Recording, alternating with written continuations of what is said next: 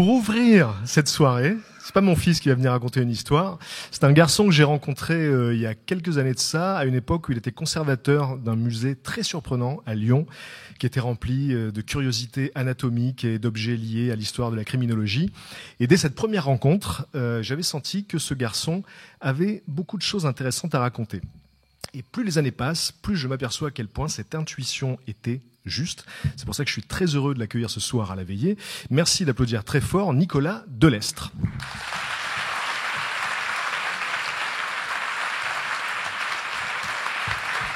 Bonsoir. Je m'appelle Nicolas Delestre, je suis spécialiste en préservation de la dépouille humaine. Je dirige le centre de formation AFIT, spécialisé dans la préservation de la dépouille humaine, et je suis enseignant en médecine légale en quatrième année de médecine. Donc, j'ai été choisi pour ambiancer la soirée, parce que, en fait, si vous voulez, à un moment donné, ils se sont dit, par qui on va faire commencer? Ok, on va prendre le comique de service. Voilà.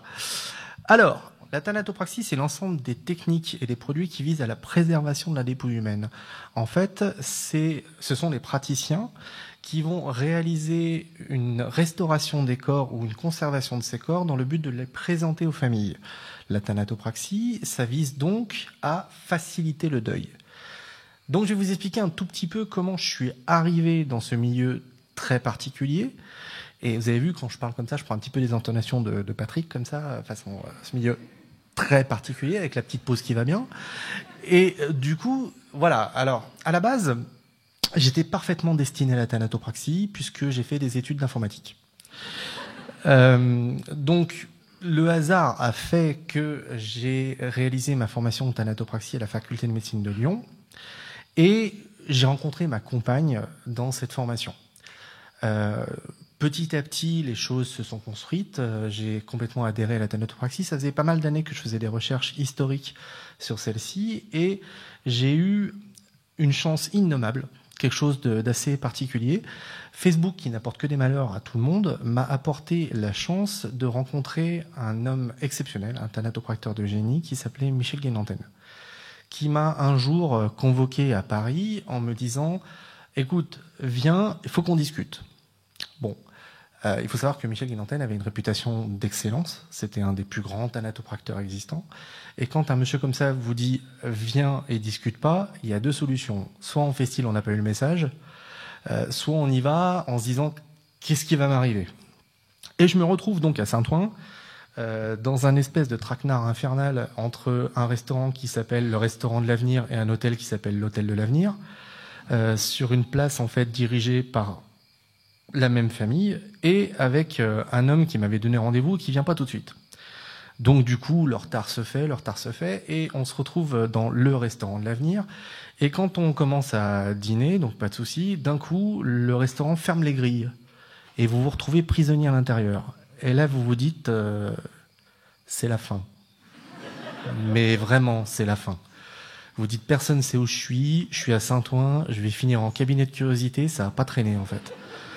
Et vu que j'ai une sorte de carrure physique euh, qui est propre à l'exposition cabinet de curiosité, je me suis dit là, tu vaux 500 balles maximum. Voilà. Donc, en fait, non, pas du tout. C'était juste parce qu'il était extrêmement ami avec ces personnes. On est sorti, euh, nous étions passablement éméchés, mais euh, c'était de bonne heure, hein uniquement, et d'un peu d'alcool. Et euh, du coup, comme ça se passait souvent avec avec cette personne exceptionnelle, ça se passait en je te tape dans la main et c'est bon. Et du coup, je suis devenu enseignant dans son école au démarrage, comme ça, juste en se tapant dans les mains. Et au fur et à mesure, j'ai pu découvrir cet homme d'exception, qui était un thanatopracteur, je, le répète encore une fois, hein, qui était un thanatopracteur de génie, qui est décédé maintenant depuis quelques années malheureusement, et qui a révélé toute sa philosophie et toute son éthique de la thanatopraxie et qui a fait que ce monde de la mort est devenu un peu plus propre à, son contact. Et c'était quelque chose d'assez improbable.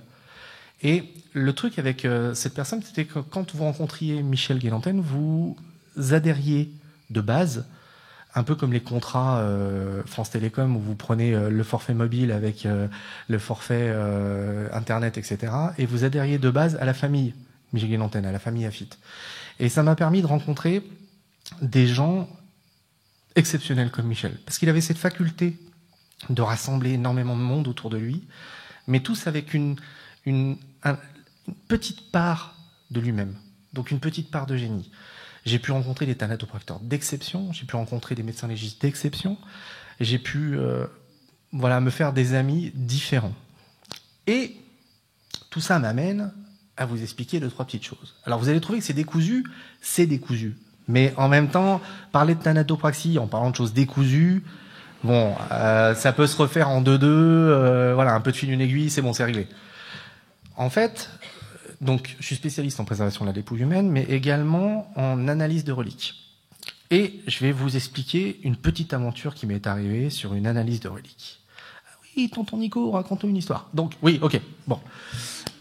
Il était une fois un, un archevêché en France qui euh, me demande de venir analyser une relique qui avait subi en fait un dommage lors d'une chute. Euh, cette relique était officiellement référencée comme un cœur. Donc il y avait des chevrons sur le reliquaire et un des chevrons avait été tordu et avait abîmé une partie de la relique. Donc l'archevêché me demande de venir pour voir si la relique en question peut partir, parce qu'elle devait partir aux États-Unis, pour être présentée. Donc je rassemble toutes mes petites affaires et d'habitude je travaille avec un photographe particulier pour, pour avoir des, des, traces et puis pour prendre des microphotographies. Et là, mon photographe pas disponible. Donc j'ai un très bon ami boucher euh, qui également en fait dirige un restaurant à Lyon, qui est euh, donc euh, voilà, qui, qui, me dit mais tu sais mais moi je fais de la photo, ok, pas de problème. Ramène ton matos, ça va le faire. Physiquement, tu ressembles exactement à ce qu'il s'attend d'avoir. Il est tatoué des pieds à la tête. Ça, ça, ok, c'est bon. Donc on y va tous ensemble, pas de problème. Et on arrive devant cette fabuleuse relique. On s'équipe des pieds à la tête, on se prépare, il prend plein de petites photos super sympas. Aucune n'est exploitable, hein, faut le savoir. À la sortie, j'ai rien eu, quoi. C'est rien, ma cache. Et du coup, je sors la relique. Et la relique, euh, bah, elle était quand même très douteuse. Quand je dis douteuse, c'est qu'elle ressemblait exactement à ce qu'on s'attend à voir pour un cœur, en fait. Or, un cœur humain, ça ressemble pas du tout à ce qu'on s'attend à voir, en fait. Donc, je me dis, là, il y a peut-être un petit problème. L'archevêché, hyper confiant, me dit, mais il n'y a pas de problème. Ok, je lui dis, bah alors s'il n'y a pas de problème, est-ce qu'on peut le scanner? Ah oui, oui, pas de souci. Ok, on scanne donc la relique. Et là, par la magie du scanner, qu'est-ce qu'on voit apparaître? Un artefact parfaitement symétrique. Et il faut savoir que le cœur humain, c'est tout sauf parfaitement symétrique.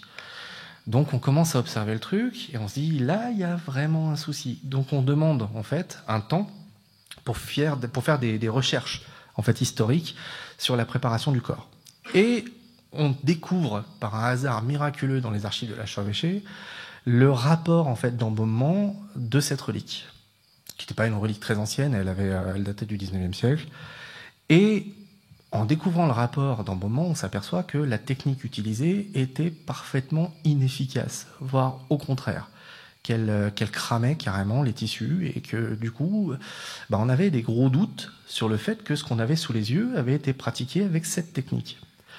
Donc on commence à investiguer, investiguer, investiguer, et là on s'aperçoit que finalement, ce, cet artefact, cette relique, avait été fabriqué de toutes pièces. Et on se dit, bon, ça reste quand même un muscle strié. Il faut savoir que c'est une partie, c'est une, une, catégorie de muscles dans le corps humain. Et on se dit, mais qu'est-ce qui a pu avoir comme muscle strié qui a pu servir à être coupé, replié sur lui-même en vue de faire quelque chose qui ressemble à un cœur? On cherche, on cherche, on cherche, on cherche, on cherche encore un peu. À un moment donné, on va boire des coups parce qu'il faut quand même se reposer. Et là, on se dit, mais il euh, n'y a que le grand fessier. Donc on est parti en fait de base sur une analyse de reliques cardiaques et on en arrive à une relique constituée d'un grand fessier replié. Autant vous dire que la relation avec l'archevêché est devenue légèrement tendue. Vraiment légèrement tendue. Bon, on a remis notre rapport, pas de problème. Il a servi à caler un meuble, pas de problème. Et la relique est toujours un cœur officiellement.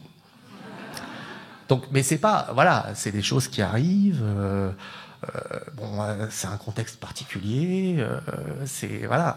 Donc, voyez, c'est, ce sont des jolies petites histoires qui arrivent quasiment exclusivement dans le milieu de la mort et que du coup, il était très intéressant de vous raconter. Je suis sûr que ça vous a rendu un peu plus guiré. Mais dans le doute, je vais quand même vous expliquer une petite théorie de médecine légale qui va vous remettre du baume au cœur, en fait. Est-ce que vous connaissez la théorie de l'homme sain Non?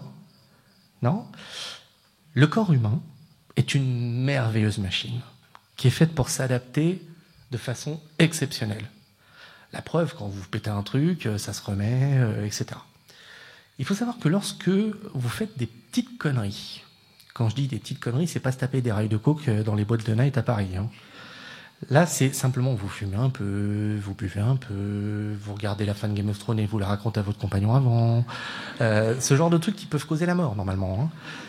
Eh ben, à un moment donné, votre corps va s'adapter. Il va créer des petites dérivations, des choses assez importantes, des petites veines, des petites artérioles qui vont s'observer assez facilement en autopsie. Et un jour, pas de bol. La mort frappe à votre porte, c'est le moment. Ça y est, un gros caillot déboule. Là. Et en fait, vous survivez grâce à vos conneries. Pourquoi? Parce que le caillot va bloquer la voie principale, mais les dérivations vont entrer en action. Et vous allez survivre. Par contre, un sportif, un vrai. Vous savez, ceux qui font chier tous les dimanches à courir, à passer à côté de vous, qui vous jugent du coin du regard quand vous êtes en train de bouffer votre Twix? Savez, ce genre de personnes-là qui font jamais la rentrée de la honte le matin à 6 heures quand vous avez perdu une chaussure, tout ça. Eh ben, celui-là, il y a un, un caillot, un. Ça va tout boucher. Et lui, c'est le concept. Donc voilà, en fait, le principe est assez simple. Buvez, fumez, mais ne racontez jamais la fin de Game of Thrones à quelqu'un qui n'a pas vu la fin. Jamais. Sinon, c'est comme ça qu'on a du don de corps à la science.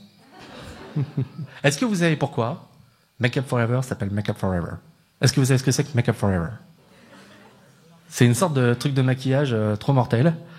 Et ben pourquoi trop mortel? Parce que à la base, Make Up Forever, c'est pas pour rien que ça s'appelle Make Up Forever. Eh ouais.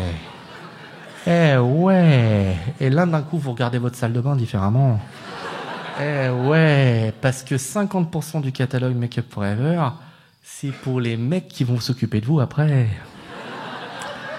Eh ouais, monsieur, dame. Donc, Make Up Forever, c'est différent. Maintenant, faut passer à SLA. Passez une très bonne soirée et merci de m'avoir accueilli.